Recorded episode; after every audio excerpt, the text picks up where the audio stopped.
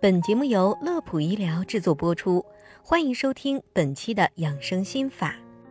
社交恐惧症又叫社交焦虑障碍，个体在社交场合下，面对被他人审视或者关注时，由于预测或担心对方给予负面的评价，而产生显著的害怕或焦虑。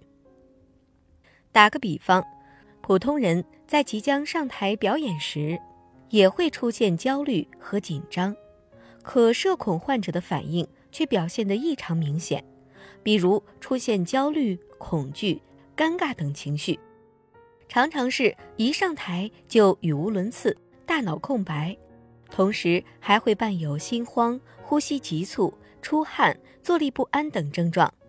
目前为止，导致社恐的原因。主要与生理、心理、家庭、思维、性格等因素有关。虽然社恐的治疗难度相对比较大，但并不是说就完全没有一点办法。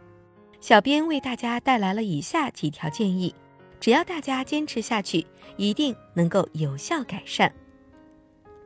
一、接纳自己，这也是最重要的一条。先不要把自己当成是社恐患者。就从现在开始，大胆表现，发挥自身特点，不要老是对自己批评责怪，也不要因为害怕一件事情就选择逃避。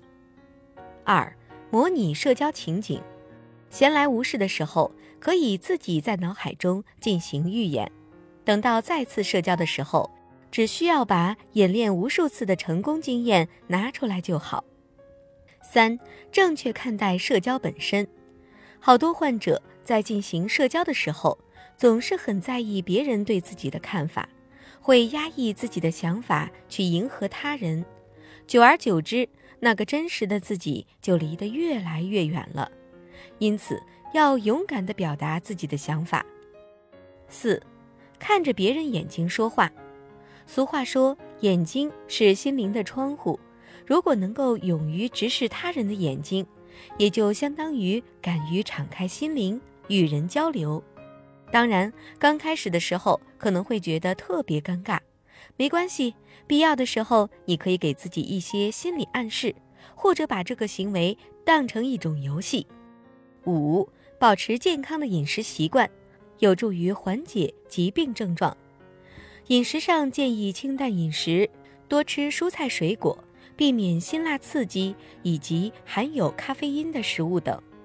六，学会放松，在明显感到焦虑时，可将两脚平稳站立，轻轻地把脚尖点起，坚持几秒钟，然后放下，做二到三组，每组三十下，可有效缓解心理恐惧。